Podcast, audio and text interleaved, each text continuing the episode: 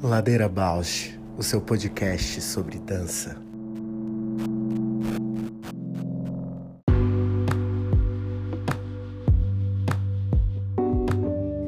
Olá, eu sou a Paula Petreca.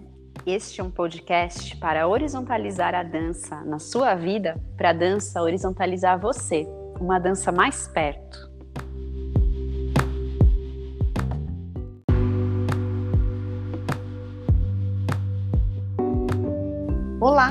Eu sou a Juliana Alves e este é o Ladeira Bausch, um encontro semanal para mover pensamentos de corpo, com temas que nem sempre vão para cena, sem glamour e sem mito.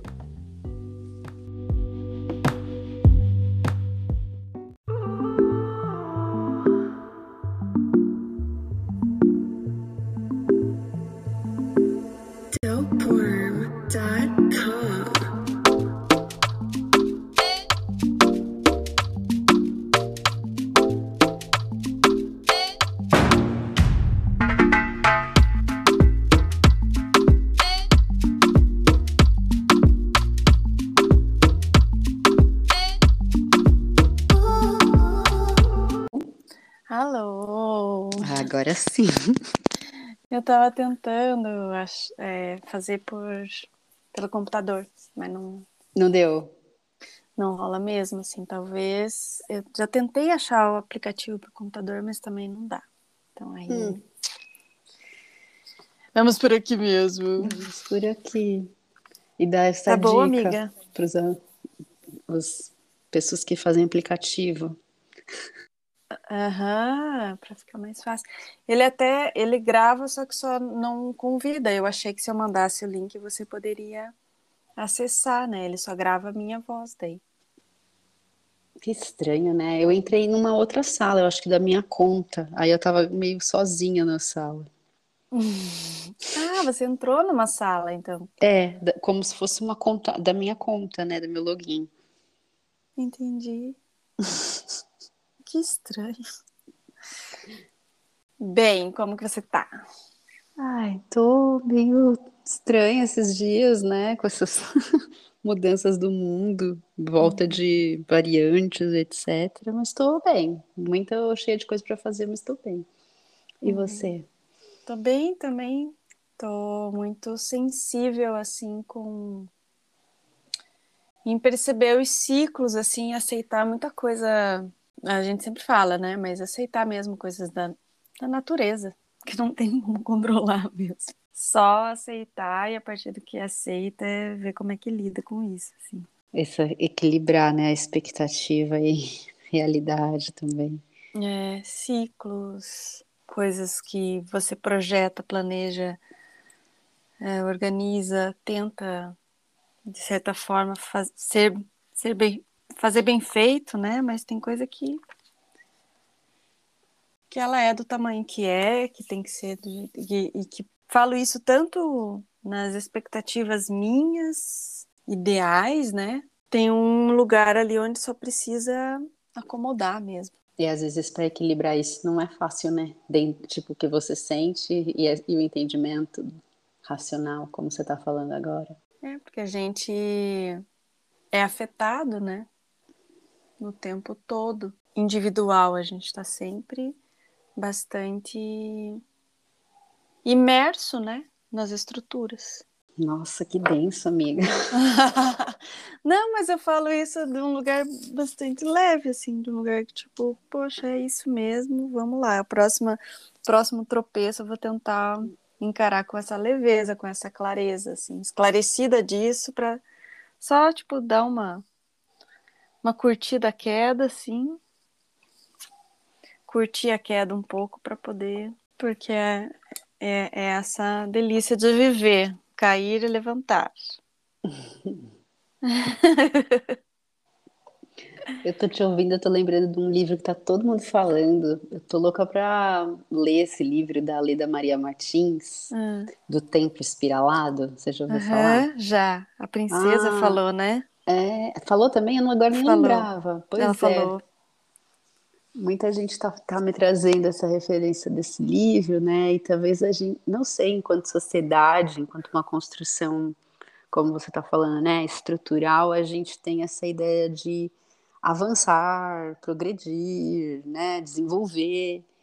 E aí, nessa perspectiva de tempo espiralado, é vai e vem no tempo inteiro. Vai uhum. e volta, avança, recua. Em micro e macros movimentos, né? Eu falo isso uma coisa muito, é, talvez nós, nós, mulheres, assim, muito básica, né? Que é conviver com o ciclo menstrual, por exemplo, né? É uma coisa muito forte que, que eu falo, poxa, mas já tô com 37 anos, né? Desde os 14, lido com isso e sempre tratei com naturalidade, assim. Mas ultimamente eu falo, poxa, eu acho que eu não é só passar por cima da TPM, assim, eu acho que acho que ela altera mesmo a minha vida, assim. Uhum.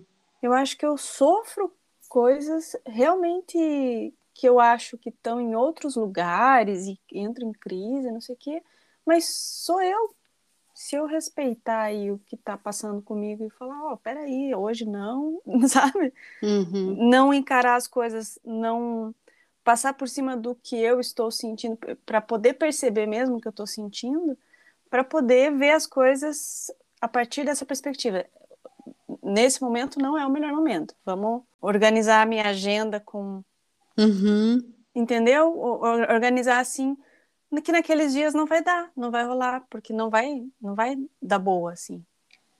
Nossa, mas isso é uma Vou... super inteligência, né? Fazer isso. Mas olha quanto tempo, quantas coisas precisa acontecer. Eu, eu, e é, uma, é só um palpite, porque pode ser maior blefe, né? Pode ser maior querendo colocar na conta da, da menstruação não, do ciclo menstrual. Que não, que nem a gente estava falando semana passada com as meninas da adolescência também, né? A avalanche hormonal. Bom, por conta do yoga eu estou estudando muito, né? Os, uhum. as secreções de hormônio. E amiga, é drogas, né? É. É uma autodroga que o corpo produz. Droga no sentido de que altera completamente o estado de consciência, o estado química, né? emocional. Né? Exato. Então, por exemplo, o adolescente que a gente falou semana passada, às vezes aquele serzinho tá totalmente intoxicado de uma química que leva para comportamentos estranhos, emoções estranhas, etc. Uhum. E como você trouxe, o ciclo menstrual e todos os ciclos da mulher, né? Você que já engravidou, amamentou, é muita mudança física por conta dessas químicas. Uhum. Lá no horizonte a gente tem menopausa, imagina isso, amiga. Pois é. Não, e, e aí é uma parada que eu penso assim, poxa, mas poderia ter. Porque eu sempre lidei com naturalidade, não, é isso, está acontecendo isso, mas bora, né? Não dá para parar, vamos movimentar, vamos fazer, não sei o quê.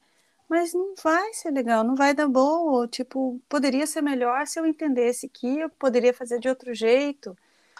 Poderia uhum. fazer outras coisas e não sobrecarregar aquilo que eu não estou afim, que o meu corpo não, que eu não estou respeitando o corpo, só desconsiderar e passar por cima, tipo, quase a criar uma, um meio para o corpo não sentir o que está sentindo. É, não, mas esse é o mecanismo dessa vida maluca chamada de civilizada, né? Que não eu não vejo mais vantagem nenhuma nessa vida. Pois é. E é por isso que eu comecei falando desse lugar, assim, tipo, tem algo que é da natureza do corpo mesmo, uhum. da natureza do mundo, natureza da existência, natureza de animais. E a gente só atropela, só atravessa e só vai pisoteando tudo, né? E aí é e aí que eu acho o, tô olhando para isso agora, que é qual o movimento que eu vou fazer a partir dessa, de esclarecer isso, para existir de uma maneira, considerar que isso é importante, de alguma forma, é criar um, um, uma, um mundo paralelo, né? Porque é. Sim. É Mas uma resistência contra. também, né? É, é ir contra muitos movimentos. É não aceitar muita coisa do que já está estabelecida, né? Total. E aí eu acho que é criar mesmo, criar, criar, criar. E aí eu duvido, assim, né? Quanto que criar só de uma maneira resistir o mundo, né? Resistir às coisas que, as demandas, né? Os afetos, também nos falta um lugar de pertencimento, né? Porque é, e de potência, né? Total, é, eu penso nisso sempre também. que chacoalhão! Nossa, foi profundo já. né? E eu acho que, que me fez um portalzinho hoje já para o nosso convidado. Hum. Que é esse lugar assim de criar um, uma. dentro de uma linguagem, cria um modo de trabalho tem a ver com o que se entende, tem a ver com o que se faz, tem a ver com o que se busca, assim, né? Então, bailarino, coreógrafo, Marcelo Sena, de Recife, um ouvinte nosso que, que entrou em contato. Legal isso, né? Uhum. E aí apresentou um pouco do que, do que ele faz, e só quando ele falou essa ideia do audiodança, despertou, né? Porque a gente uhum. nessa caminhada de podcasters, pensar nessa todas, né, o que tem sido desenvolvido nesse lugar de, de escuta, né, e movimento, acho que só aí já estou super curiosa para saber como que ele cria e qual é a, a motivação dele, porque a nenhum momento ele falou, por exemplo, de acessibilidade, que é algo que a gente se pergunta muito, né? Uhum. Mas ele fala, tem uma companhia e a gente trabalha com audiodança, denominamos assim a nossa prática. Eu falei, opa, então quero Lindo, saber mais. Eu também, fiquei super curiosa. E, e, e, e, esse movimento, assim, de ouvir a gente também e, e ver um, um lugar, né, de troca bacana, assim, então, nossa, super... Conectamos. Uhum, super contente com essa possibilidade de trocar com quem a gente talvez não tenha uma rede uhum. comum, né? Muito bacana, vamos falar com ele então. Bora! Bora!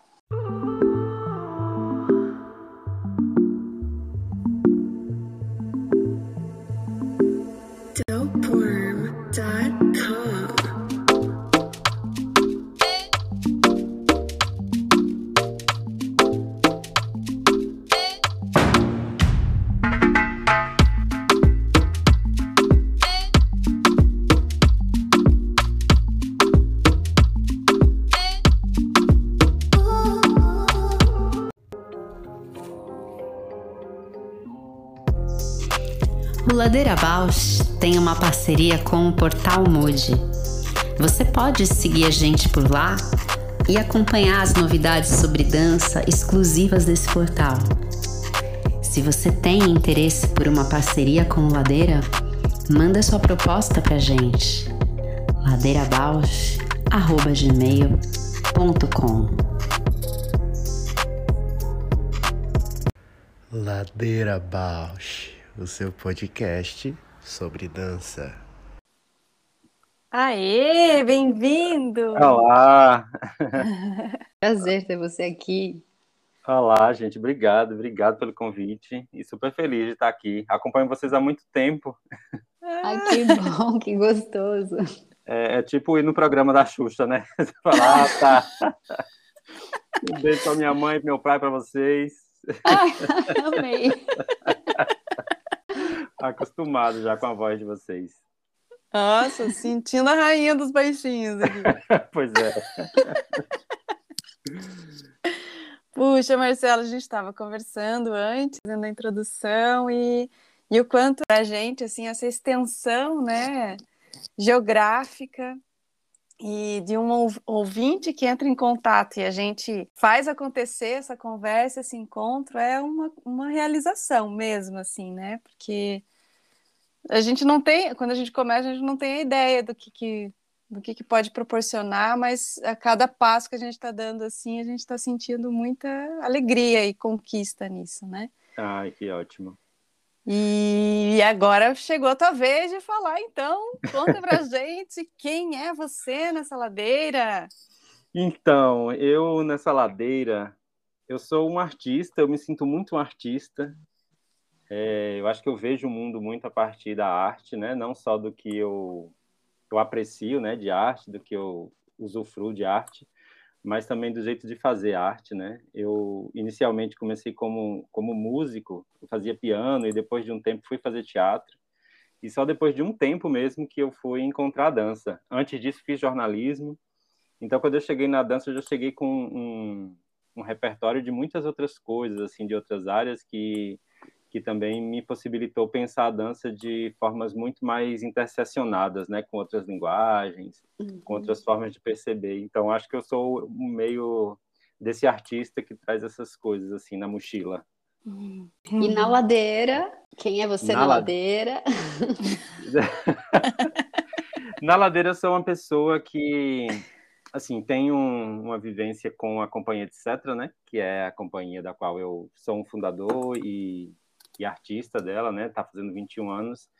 Então eu sou esse sonhador, um sonhador assim, que junto com a companhia e outras mobilizações também políticas que eu já fiz parte muito tempo, eu sou essa pessoa. Acho que eu sou um sonhador na ladeira. Oh, tá lá no alto, só mirando o horizonte. Ou lá embaixo, subindo. Querendo chegar no alto. É, porque ladeira abaixo pode ter outras direções, né? Uhum. Com certeza. Quem tá no alto para algum lugar também pode rolar, porque a ladeira não tem só uma face, né? Ela vai que uhum. mostrando tudo. Muito bom, Marcelo. Então conta pra gente, assim, porque a gente trocou um pouquinho, né, de ideia, assim, e, mas acho que nada como a gente conversar e você apresentar sobre o seu trabalho, sobre a companhia, etc. Especialmente sobre essa ideia da audiodança, né? Porque a gente, como a gente está nessa ideia, ideia de podcast e tal, e sempre pensando como trazer a dança cada vez mais dentro desse universo da, da escuta, né? E do sonoro, assim. Uhum. Então, conta pra gente aí. então, vai ser um prazer conversar um pouco sobre isso até porque a própria plataforma podcast para mim é uma grande, grande paixão, assim. Né? É, eu acho que há uns 10 anos que eu já escutava podcast. Inicialmente eu só escutava muita coisa de tecnologia, porque tanto eu gosto de tecnologia, como era o que se tinha basicamente na podosfera, assim, né? Eram muitas pessoas da familiarizadas com tecnologia e que gravavam seus podcasts e aos poucos eu fui vendo surgir outros modos, né, de, de se fazer podcast e outros assuntos, outros temas. inclusive o de vocês tá, entrou nesse, nesse momento, assim. Eu conheci vocês a partir de, um, de umas bailarinas e bailarino da Caleidos, companhia de dança, daí de São Paulo, inclusive. Uhum. Eles tinham falado, e eu já tinha ouvido falar do podcast, mas não tinha escutado, né? Então, nesse processo que, que encontrei, e é um campo super rico. A companhia etc tem 21 anos. Quando a gente começou, era o ano de 2000, tipo, a internet era muito, muito, muito restrita ainda, né? Uhum. A gente vê um trechinho de vídeo, alguma coisa mais assim, era muito demorado, você tinha que esperar lá, dar o play, ficar esperando um tempão para carregar. Mas é nesse período que a companhia surge. E junto com isso, é, eu tinha já essa outra bagagem, né, de ter sido músico, toquei em banda, né, já tive outras experiências com música também, criando trilha para outra, outras, outras coisas que não necessariamente dança. E, e, fazendo jornalismo também, queria muito que a companhia pudesse trazer essas outras possibilidades né, de interseção com o vídeo. Né, e aos poucos fui também sendo encorajado a criar a trilha sonora da própria companhia, né, que eu tinha muito que receio massa. de não me achava capaz para fazer isso. Eu era musicista mesmo, assim, não era músico. Eu tocava, interpretava as outras músicas e e começar a criar trilha para mim foi uma grande descoberta, assim. E ao mesmo tempo um, um desafio para para relacionar o que é corpo, o que é som e como, como é que essa relação, né, se dava no momento do espetáculo, né, da fruição, como é que aquilo poderia funcionar. E ao mesmo tempo são outras camadas simbólicas, né? Assim, a dramaturgia também do espetáculo de dança se dá também pelo som. Né? Inicialmente pela trilha sonora, né, que talvez seja o mais óbvio da gente conversar sobre o que seria o som na dança, né, a trilha, mas também os próprios sons produzidos pelo corpo, né? É a respiração, é o atrito, é o contato com materiais de cena, ou até instrumentos mesmo que a gente pode utilizar em cena para que isso ganhe outras possibilidades, né? E a utilização de sons na trilha que não sejam música, né? Mas que uhum. sejam, enfim, artes sonoras, outras possibilidades de, de sensibilidade, que o próprio som nos traz sensações de corpo. Então, nesse processo, é, inicialmente eu fui conhecendo um pouco da videodança. E aí, com a videodança, é, é, foi um, uma, um grande achado, assim, porque conseguia incluir ali muita possibilidade de, de edição, né, de entender como é que a edição poderia potencializar esse corpo na tela, mas também é um espaço de que, de que a nossa produção poderia chegar a outras pessoas, né? Eu, eu sou, eu sou do interior da Bahia, eu sou de Itapetinga, Bahia, é sudoeste da Bahia, já bem no sul, assim, é, uhum. é, é, próximo de Minas Gerais, assim, duas cidades depois já é Minas Gerais. E é uma cidade que não, quando eu morei lá, né, não tinha teatro, não tinha uma produção artística na cidade. E até hoje, inclusive, eu não conheço nenhum grupo, nem que seja tradicional, né, de, de dança por lá. Então eu vivi até os 18 anos nessa cidade e quando eu saí de lá, que foi para fazer a faculdade de jornalismo, eu ficava com muita vontade de que o que eu tivesse produzindo, né, de alguma forma chegasse lá. E aí com a companhia, quando a gente começou a trabalhar com videodança, a videodança para mim foi uma possibilidade de, de pensar que é um, um, caminho de difusão, né? É um meio de difusão também da dança uhum. para esses outros espaços, né? Para essas outras cidades, pessoas que não têm acesso ao teatro, pessoas que não que não têm até a familiaridade de assistir a um espetáculo de dança, mas que conseguem ver talvez um vídeo curto e, e aos poucos vai tendo contato, né? Com essa relação com o corpo, do que, que se pode dizer com o corpo e o próprio corpo enquanto materialidade dele, né, é, ser talvez uma introdução para que essa pessoa se familiarize com isso e quem sabe um dia ir para um teatro, né, ou ir para um espetáculo que seja na rua, num espaço alternativo, para participar. E nesse caminho chegar a audiodança. Quando eu vi as potências da videodança, eu fiquei, ah, tem muito disso aí que a gente poderia pensar como seria tudo isso resolvido em som. E aí tem um músico aqui em, em Recife, que a gente já trocou muito, ele inclusive ele foi integrante da companhia etc, que é o Caio Lima. Ele é músico, cantor, tem uma banda que também é a banda Rua do Absurdo. E a gente passou alguns anos trabalhando junto, criando trilha. E aí ele trouxe muitas coisas de que a gente tinha vontade de fazer e que ele já estava ali naquele campo, né, investigando, pesquisando, estava fazendo também faculdade de música.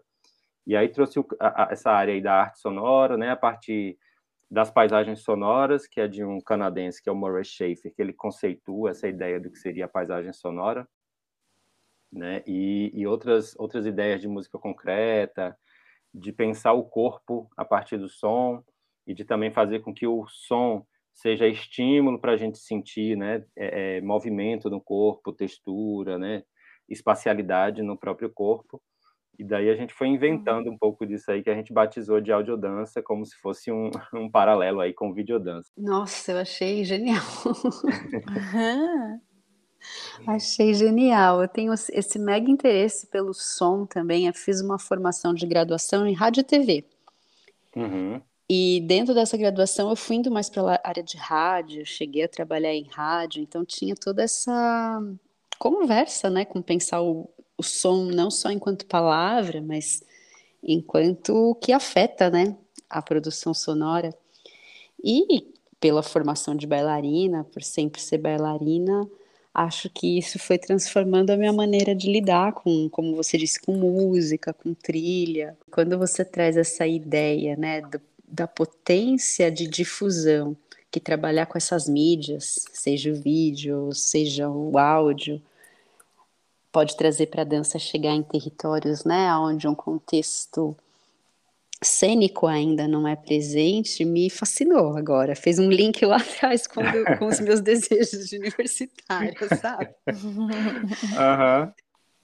Como que você, você tem realizado essas experiências de exibir filme ou levar essas peças sonoras em lugar que não tem mesmo, assim, uma cena teatral? Como é que é isso?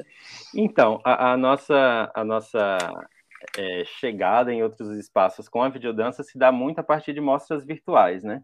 Uhum. Às vezes a gente recebe comentários de pessoas que são de cidades que a gente sabe que não tem, né, esse circuito, que não tem essa, essa, essa possibilidade, né, desses espaços de apresentação e que estão acompanhando festivais de videodança e durante a pandemia isso potencializou ainda mais, né, não somente uhum. pela impossibilidade de, de sair de casa, né, e ir aos teatros, mas também por tomar conhecimento, né, disso, assim, de que, ah, tá, existe videodança, né? Muita gente passou a conhecer também videodança, e qual a diferença, né, de videodança para um registro, né, enquanto memória, e também a diferença de dança, né? Eu também gosto muito de falar de que a videodança ela não é a dança em si, uhum. mas ela né, traz um monte da carga e dramatúrgica do que é a dança para tentar imprimir isso nos elementos do audiovisual. Então, trazer essa, essa videodança a partir do, do da internet assim para as pessoas é o que geralmente a gente tem esse, esse contato. A gente já fez alguns projetos de circulação de videodança, a gente já escreveu projetos que era tipo levar o telão e caixas de som para praças públicas de cidades pequenas, sabe, que não tem esse, esses espaços também de, de apresentação, de dança e tal, poder fazer isso. Mas até agora nenhum projeto desse passou, então assim, a gente ainda está com ele na gaveta. De vez em quando a gente apresenta novamente esse projeto para alguns editais, porque de fato a gente precisaria de um custo para isso, né? Tem Sim. um custo em cima disso que é de de chegar no lugar, né, montar aparelhos, ficar hospedado pelo menos uma pequena parte dessa equipe, né, para poder estar tá, tá ali mediando essa essa mostra. E é legal também conversar com a plateia, né, assim, sobre esse processo, Super. não somente uhum. mostrar, né, fazer esses desdobramentos. Então até agora não rolou de ter esse circuito assim, presencial. Ele inicialmente era um podcast de, de conversa, né? A gente já fez projetos de entrevista, de conversar sobre os bastidores, sobre o processo criativo. E mais recentemente a gente tem dedicado esse podcast a um espaço já específico da, da fruição da obra artística. Né? Então a gente tem colocado essas, essas peças como se fossem essas peças radiofônicas ou o que a gente tem chamado de audiodança é, postado lá, né, para que as pessoas possam ter acesso a isso e, e, compartilhar e tal por aí pela internet. Então tem sido muito pela internet, principalmente nesse momento agora de pandemia, né? mas é uma vontade muito grande assim de fazer outras ações onde a gente de fato esteja próximo, né, e próxima das pessoas. Gente, quem que já vou correr aqui ver? Eu, eu também já. Bom, é, o podcast é rádio, etc. A gente também posta pelo Anchor, né? E aí ele joga para todas as plataformas, Spotify, Google uhum. Podcast, Apple Podcast, tá por aí. E o site da companhia tem tanto os podcasts, como também tem textos, né? O que a gente vai produzindo também de reflexão crítica sobre isso, que é o ciaetc.com.br. Já estou dando jabá no começo, né? Maravilhoso! já todo mundo vai entrando no site e lendo. É, ouvindo e vendo já, que é? incrível. Para mim, eu fiquei muito curiosa, assim, com a a trajetória, né? Como foi para ti, assim? Porque eu fiz a formação em dança e daí fui para outros campos, né? Fui para vídeo, fui para o teatro. Como que foi para ti, músico, pianista, é, piano e depois foi uhum. foi para dança? Como que foi essa tua essa jornada, é, né? É, o que, que você teve que conquistar com habilidade? Como que você fez para entrar no uhum. campo da dança, do corpo, né? Então, eu desde criança sempre tive muita facilidade de lidar com música e foi desse campo que aos poucos eu fui me aproximando e daí fui ter uma tia que obrigou meu pai a pagar a escola de música para mim. Ela disse: "Se você não pagar a escola de música dele, você não vai participar do Natal". Fez uma chantagem assim. e daí que eu consegui fazer essa escola de música, né? Lá em Tapetinga, com a Amélia, e Arte Som, o nome da escola na época, inclusive. E para mim foi um, um, uma porta de entrada maravilhosa, assim, porque ela também era psicóloga, essa professora também era psicóloga. E ao uhum. mesmo tempo ela me falava de música enquanto teoria, né, enquanto formação, enquanto técnica, mas também me falava muito da música enquanto arte, enquanto a possibilidade de se chegar a outros né, momentos de consciência, estágios de consciência, de uhum de pensar a arte como algo que interfere de fato na vida das pessoas, né? Então essa formação foi maravilhosa, assim, ter tido essa professora que era de piano e, e trazia esses conceitos muitas vezes da psicologia para mim. E quando fui fazer vestibular, eu tinha muita dúvida do que eu queria fazer e por ser uma cidade pequena, né, cidade do interior e não tinha esse circuito de arte, né, na cidade, eu achava que ia ser inviável eu viver disso, tipo, como é que eu ia pagar minhas contas, como é que eu ia ter minha independência e tal. Então eu escolhi não fazer uma faculdade de arte por não acreditar naquele momento que arte poderia ser uma profissão de fato para mim, né? Uhum. E o que era a cidade de uma certa forma repetia, né, no dia a dia, na cultura da cidade. De não ser um, um, uma profissão séria, né, para uma pessoa. E aí fui fazer jornalismo pensando muito no jornalismo cultural, né, querendo entrar para o jornalismo para falar sobre quem fazia arte. Uhum. E na faculdade eu percebi que o meu interesse ali do jornalismo cultural estava mais nessa talvez numa máscara, né, de não querer assumir ali de fato o artista que eu tinha vontade de ser. Uhum. E, e, todos os meus projetos na faculdade, todas as minhas provas, todo, tudo que tinha que fazer que eu poderia escolher, era alguma coisa eu me envolvia em, em entrevistar um grupo de teatro, entrevistar uma diretora de teatro, um diretor, um músico, performer. Eu sempre estava fazendo isso, né? Uhum. E aí aos poucos conheci pessoas do teatro, de fato, comecei a circular no campo do teatro e me interessei muito, né, em fazer aquilo. E de repente eu estava já ensaiando em um grupo e nesse grupo precisava ter algumas coreografias no espetáculo e eu tinha muita dificuldade de, de memorizar as coreografias, de, de dançar aquilo, porque eu não tinha tido essa prática é, sistematizada para mim, né? Uhum. Mas depois, aos poucos, eu fui lembrando que desde criança eu também dançava. Uhum. e aí, eu, a minha memória que eu tinha muito da música, né? Porque eu dançava as músicas que tocavam, tanto músicas de carnaval como músicas da televisão, né? Músicas que estavam tocando por ali. E aí, depois que eu me toquei, assim, que eu fui perceber que, na verdade, a minha relação com música também se misturava com a relação de dançar a música.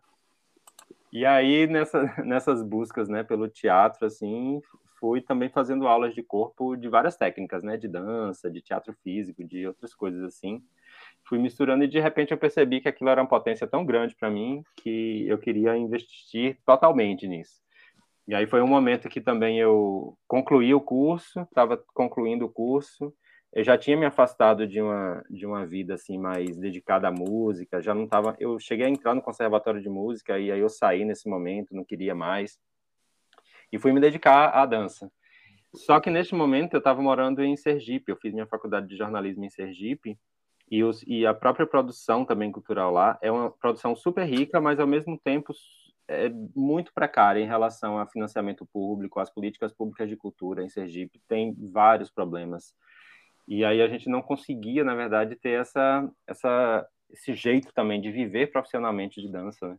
Então as uhum. coisas meio que se misturaram até que um dos diretores e fundadores da companhia, nesse começo, era de Recife.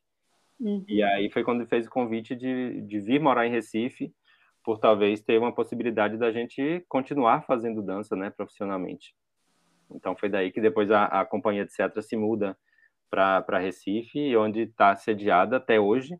Não sediada necessariamente em Recife, a gente a sede mesmo é em Jaboatão dos Guararapes, que é uma cidade coladinha em Recife. É tipo Recife, Olinda, tem Recife e Jaboatão também. Para um lado é Olinda, para outro lado é Jaboatão. Então, mas o CNPJ, tipo a empresa mesmo, é Recife e a sede, que é onde eu moro, né, em Jaboatão dos Guararapes, é onde fica a sala de dança, onde fica, né, tudo ali funciona enquanto o cotidiano, né, do dia a dia da, da companhia. Então foi nesse processo assim que eu fui chegando na dança, né, descobrindo esse corpo, reconhecendo que a dança já estava em mim desde criança, muito forte. Ai, que linda né? essa fala. Ah, adoro.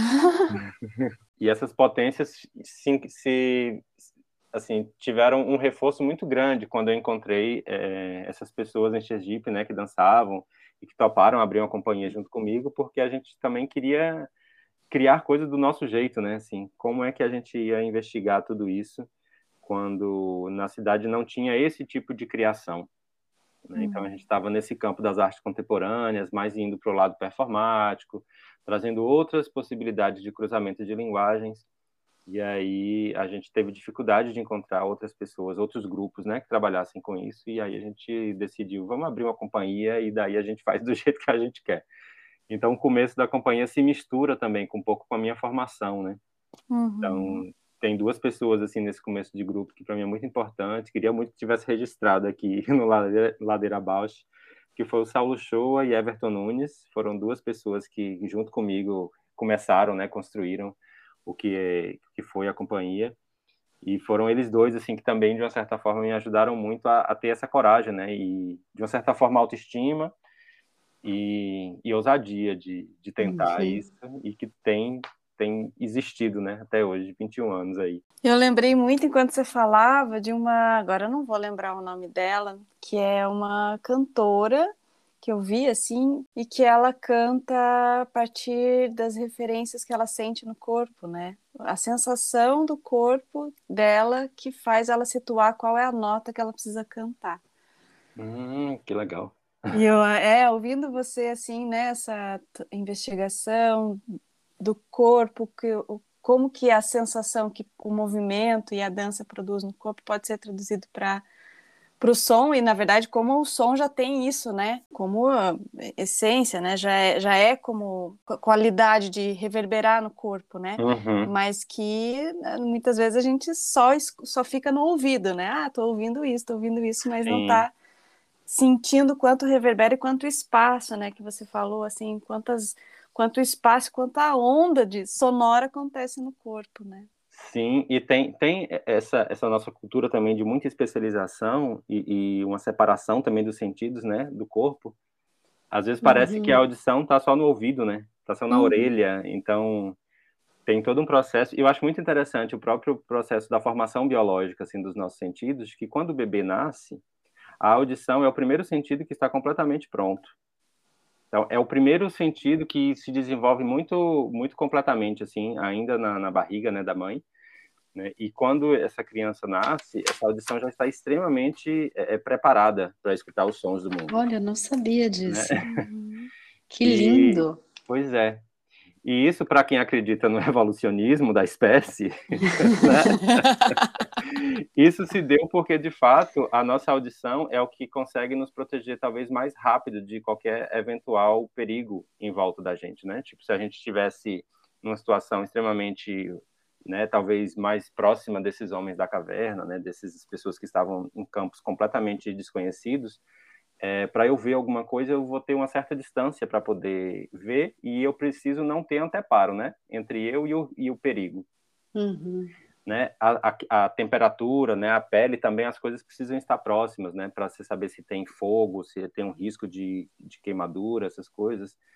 É, e da fala, né, para eu gritar também minha, minha minha voz tem uma potência até um certo limite, mas o, a audição, é, eu consigo ter isso independente disso tudo, né? Então eu posso escutar um animal ou alguma pedra que role muito distante, porque aquele som pode ultrapassar todas essas barreiras e chega até mim. Então a gente acabou também construindo um, evoluindo, né, na, na nossa audição, é, em um sentido de também de proteção, né, da espécie. Então a gente tem muita sensibilidade assim auditiva que no geral a gente não leva isso em consideração ou a gente até se deseduca para isso, né? Assim, até até ouve os sons, né, mas não tem essa escuta, né? Esse ouvido treinado, um ouvido consciente, né? Que é o que o Murray Schaefer, que eu falei lá do canadense, que fala sobre paisagem sonora, ele chama desse ouvido pensante. Uau. Como é que eu vou escutar e, e, me, e me relacionar com esse som?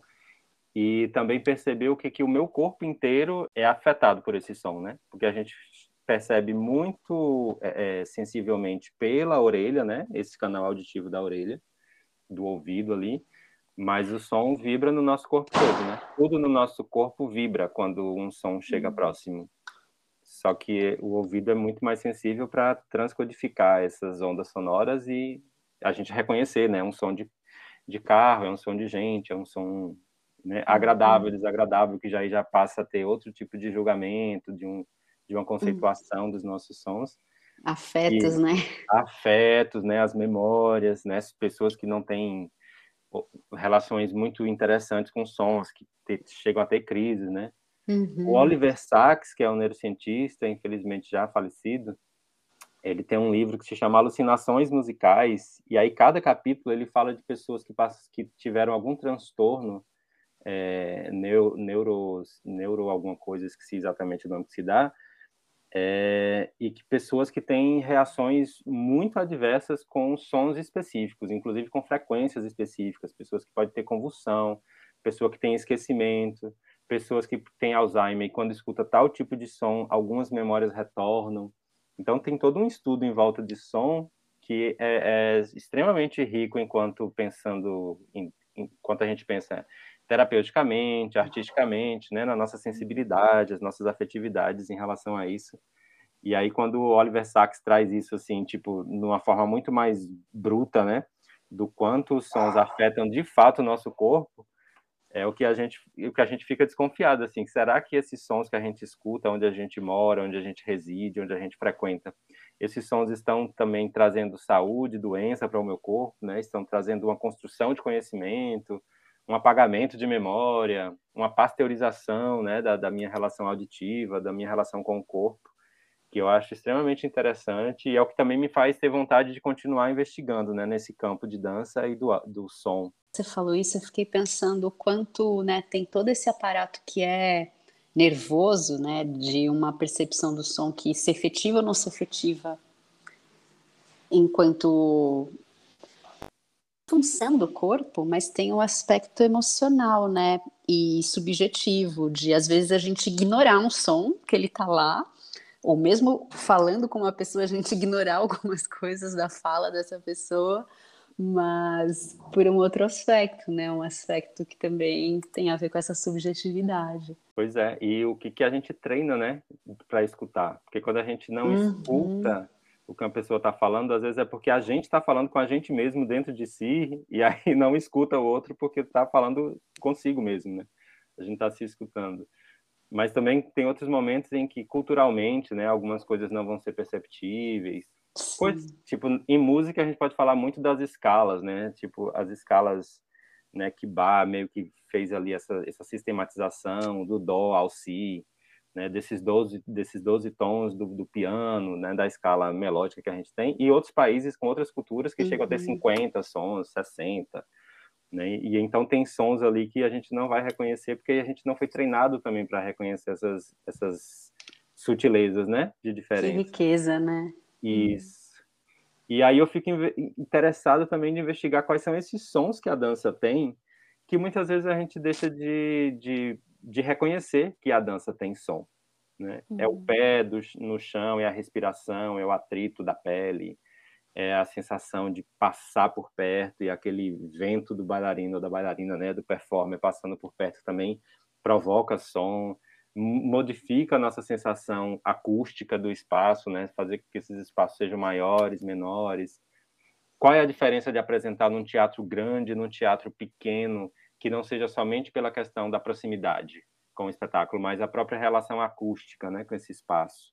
Que tipo de som eu proponho para o espetáculo?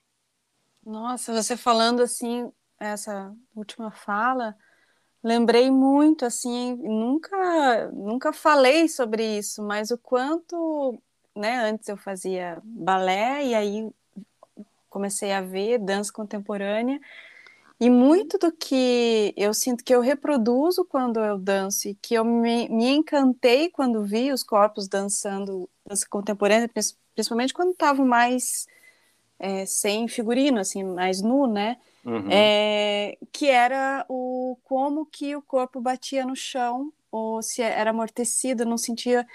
Tem horas, movimentos eu sentia o osso, movimentos eu sentia o músculo, a pele, aquele subiu que faz assim no linóleo, né?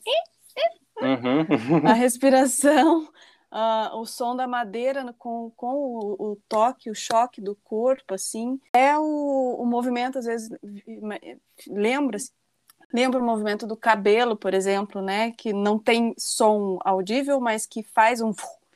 É, eu imagino em mim fazendo aquele som, assim. Uhum. Eu movendo junto, assim, que incrível, nossa, expandiu para mim aqui a, a referência mesmo, né? O quanto que eu encanto por essa sonoridade que aquele tipo de movimento e corpo e dança produzia, me encantou a ponto de, de experimentar e, e ir para esse, esse caminho, assim, né? Uhum.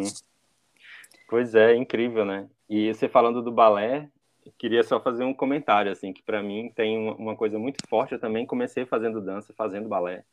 E para mim tem uma coisa muito importante, assim, e eu acho que quando a gente discute sobre decolonização, inclusive isso em relação às nossas percepções, é o quanto a ideia de ruído como algo negativo, uhum. né, é, é, algo que começa a ser é, caçado, assim, buscado é, obsessivamente, né, nessa cultura eurocêntrica, de retirar os ruídos, né? Então, tipo, uhum. tipo, numa sala de concerto, tossir é muito desagradável, né? Você se levantar, fazer qualquer tipo de barulho numa sala de concerto não é bem-vindo. É, e no balé, eu lembro muito do como pisar no chão sem fazer barulho, Uhum. Então você vai evitando também esses sons, né? Então, ao mesmo tempo, parece uma coisa meio asséptica de tirar o som das coisas para que seja mais artístico, para que seja uma arte mais refinada. E aí, como é que a gente também encontra esses outros tipos de refinamento e, e essas outras sutilezas de construção simbólica né, na arte, a partir do que a gente, durante tanto tempo, evitou porque achava que era ruído, que era sujeira, né? Uhum. Então, como também trazer isso enquanto elemento de criação? Para um, um, uma percepção mais crua, né? Do que é a existência do corpo, do movimento, dos, da sonoridade que produz, né? Uma coisa natural mesmo, né? Uhum. Que lindo, que lindo. Bem, eu acho, assim, tenho, fiquei curiosa e com vontade de propor duas coisas. Uhum. Uma seria se você tem algum tipo de exercício para gente praticar junto aqui, Uhum. nessa percepção sonora. E outra, é claro, que eu imagino que você tenha preparado alguma coisa, né? Eu não preparei, eu não preparei, eu juro que eu não preparei. Eu falei, eu vou esperar a conversa, aí depois eu vejo o que, que vai ser.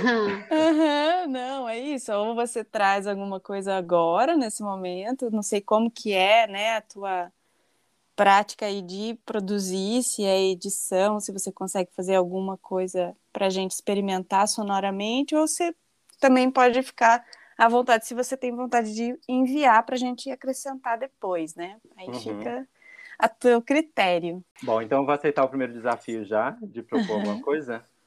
Vai, bora. É, eu acho que a primeira coisa, assim, você que está escutando agora o podcast, eu não sei se você está escutando no fone de ouvido, ou se você está escutando com o celular, né, com a caixinha de som do próprio celular, ou num aparelho grande, independe. O interessante nesse exercício é que você se conecte com o espaço que você está, com o lugar que você está.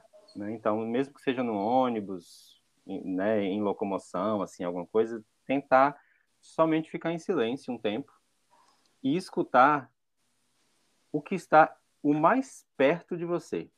Pode ser o próprio som do seu corpo, sei lá, talvez tenha coisas no seu próprio corpo que já esteja fazendo som, né? Talvez uma roupa que balança, um colar ou um brinco, a própria mochila, mas algo que esteja bem perto de você.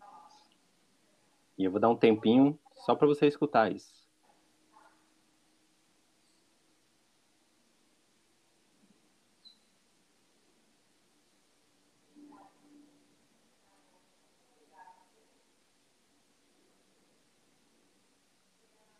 Como está dentro do podcast, eu vou fazer um resumo. Geralmente esse exercício eu, eu peço para ficar uns três minutos, até uns cinco minutos em cada etapa, mas qualquer coisa você pode dar pausa também no podcast, Uhum, depois você volta ao play.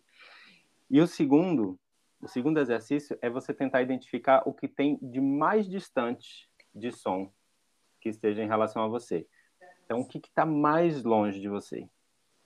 E aí, quando você escutar algo bem distante, sei lá, você escuta um, um carro passando bem distante, tentar identificar se o que você está escutando é o barulho do pneu do carro no asfalto, ou na terra, ou em pedras, se é o barulho do motor, ou se é o barulho de alguma outra coisa. Às vezes a própria carcaça né, do ônibus ou do caminhão, sei lá, balança, e isso é o som que você está escutando. Às vezes a gente chama o som do carro, né, como se fosse uma coisa só mas o carro produz vários sons aí e em contato com o atrito, né, ali do, do chão onde ele vai estar, vai mudar. Então agora a gente vai tentar ampliar isso ao máximo. E aí eu falei do exemplo de carro, mas pode ser qualquer coisa que você vai escutar, tentar identificar onde é que esse som se localiza. E aí mais uns 30 segundinhos para a gente tentar escutar o mais distante de você.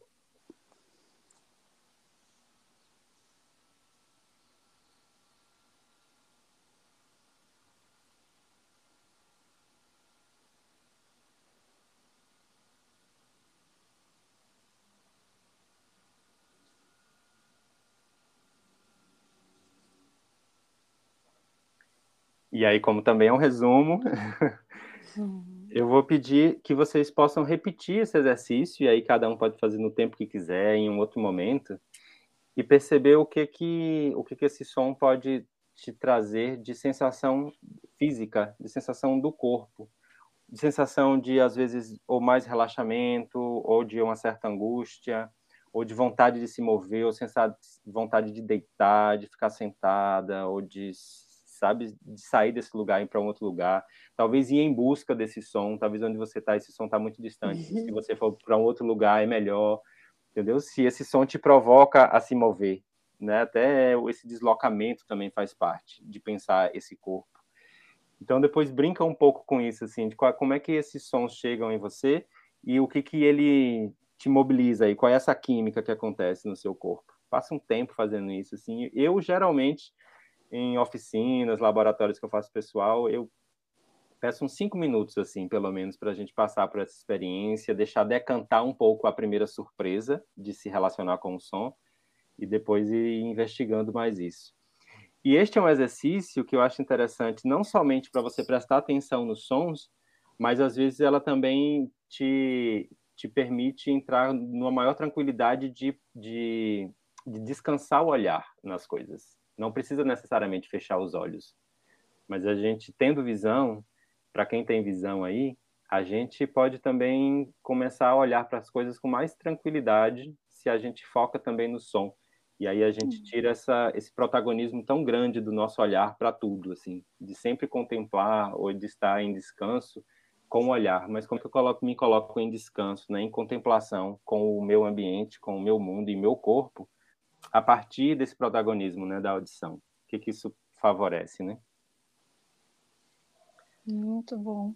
Isso é questão do olhar, muito, porque no começo ali até consegui entrar, né, a percepção mais e acalmar, né, tava ativa, né, propondo conversa e tal, até entrar mais para mim, assim, se entrar eu fiquei buscando, ah, vou ouvir o som daquilo ali, vou ouvir o som uhum. pelo olhar, indo para a imagem, querendo ouvir aquele som, assim. E aí eu falei, não, pera, mas eu tô querendo deserarquizar, né, a, o sentido.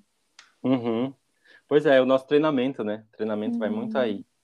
Para quem enxerga desde criança e continua enxergando bem, assim, né, com, com nitidez as imagens, é, o, o nosso hábito vai ser nisso constantemente, né? Se a gente não fizer um esforço consciente, a gente vai sempre colocar essa visão como protagonista de tudo, né? Sim. E a imagem não é tudo.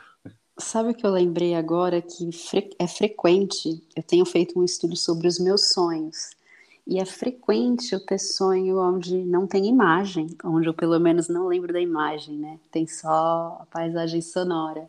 E agora fazendo esse exercício me transportou para esse estado de hum como você falou, de pousar a visão, bom, eu pratico muito a meditação também, né? Mas de uhum. sentir que o olhar estava esvaziado, estava de olho aberto, mas era como se não estivesse vendo nada, e enfim.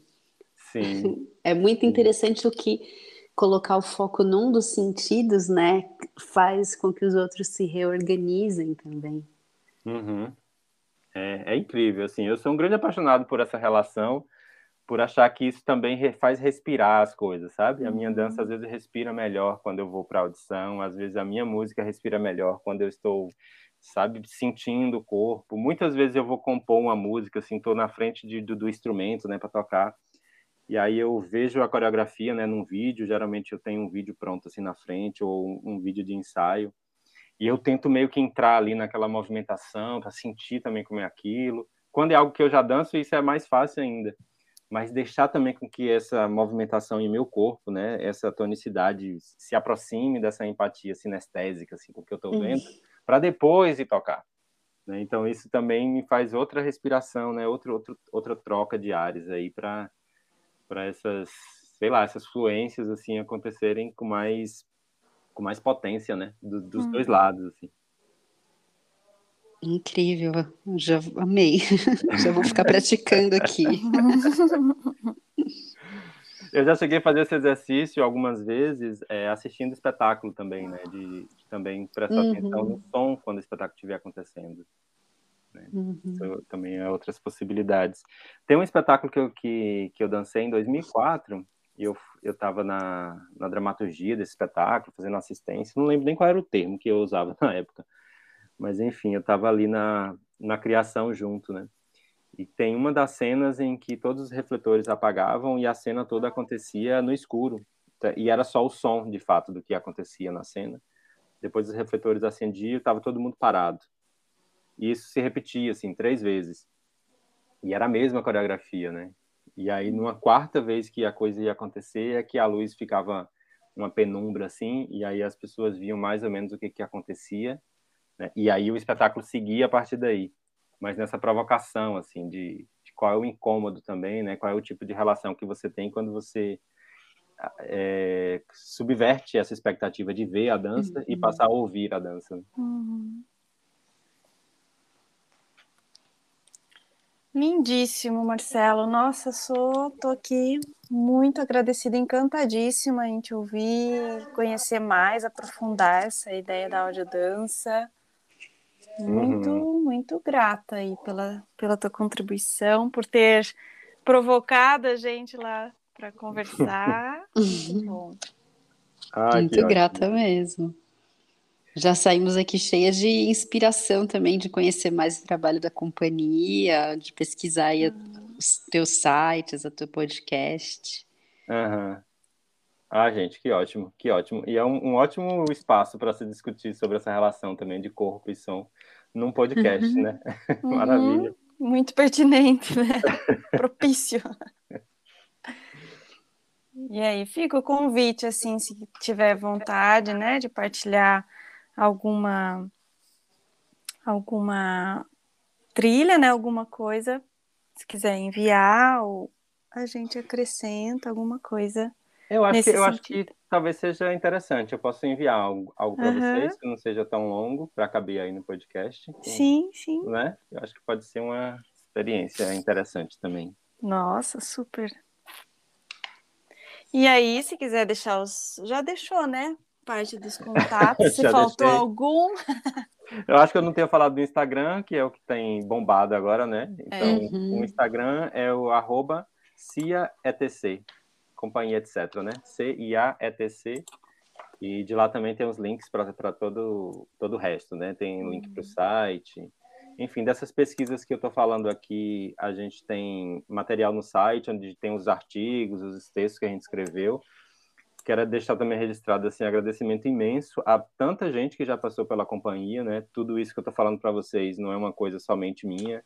Tem muitas contribuições de pessoas que chegaram, que trouxeram, né, outras áreas de conhecimento, outros outros modos de pensar a criação, de fazer, outros corpos, né? Que e cada cada pessoa dessa que foi chegando também foi encontrando um espaço, né? Que eu acredito que tenha sido super rico dos dois lados, assim, de de entender como é que a companhia funcionava e como é que ela pode potencializar né, a carreira de cada um, a profissão de cada um, mas também o quanto essas pessoas colaboraram e deixaram suas, né, suas contribuições e, de uma certa forma, as heranças né, desses corpos uhum. na companhia. Então, a companhia, etc., também é formada por essas pessoas todas que passaram, né?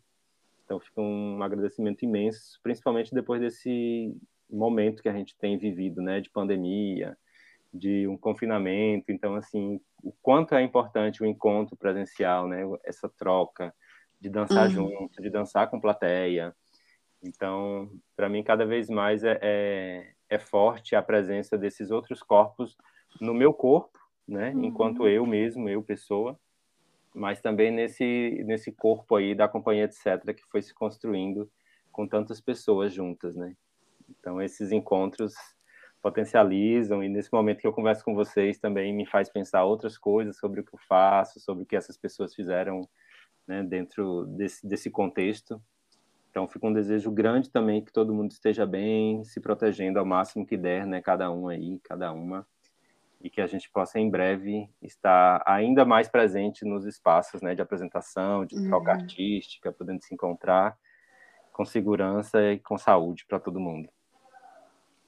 Muito bem. Nossa, Marcela, que a gente consiga se manter em contato aí para futuros futuros trabalhos e encontros também. Ah, sim. Então, também, muito obrigada. Tenha um bom dia, um super beijo, super abraço. Um bom dia para vocês. Para vocês também. Um beijinho. Beijos. Até.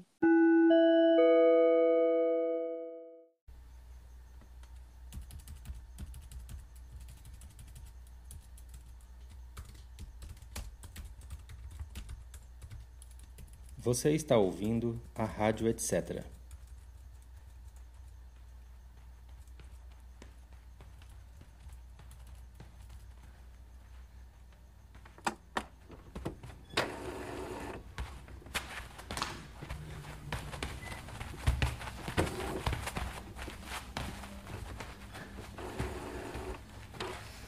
como se não houvesse amanhã.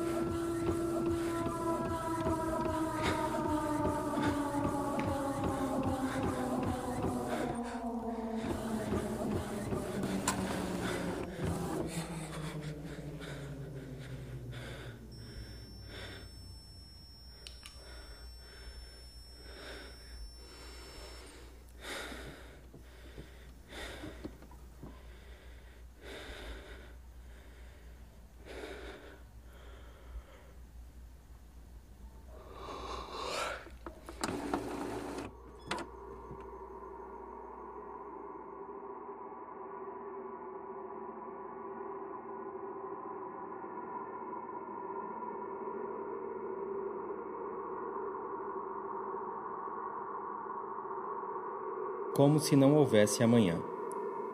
Um episódio do projeto Audiodanças, uma temporada em casa. Direção, criação e edição: Marcelo Sena. Performance: Felipe Marcena e Marcelo Sena. Produção e realização: CIA, etc. Este projeto foi contemplado pela Lei Aldir Blanc por meio do Governo do Estado de Pernambuco. Junho de 2021.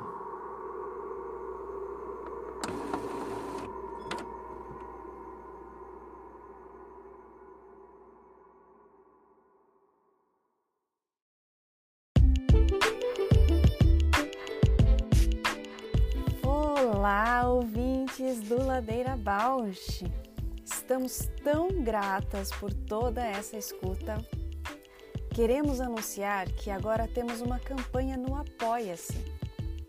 Caso queira contribuir com algum destes episódios, nos incentivar a continuar produzindo, entra lá no site do apoia.c barra Ladeira. Estaremos lá. Beijo a Bausch!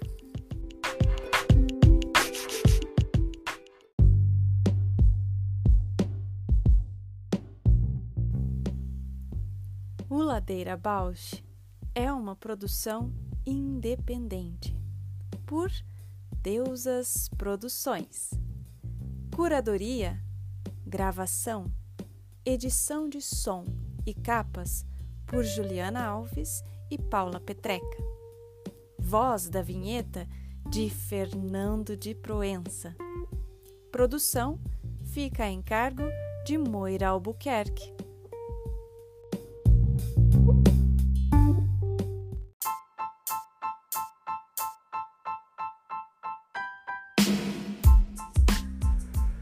Ladeira Bausch, o seu podcast sobre dança.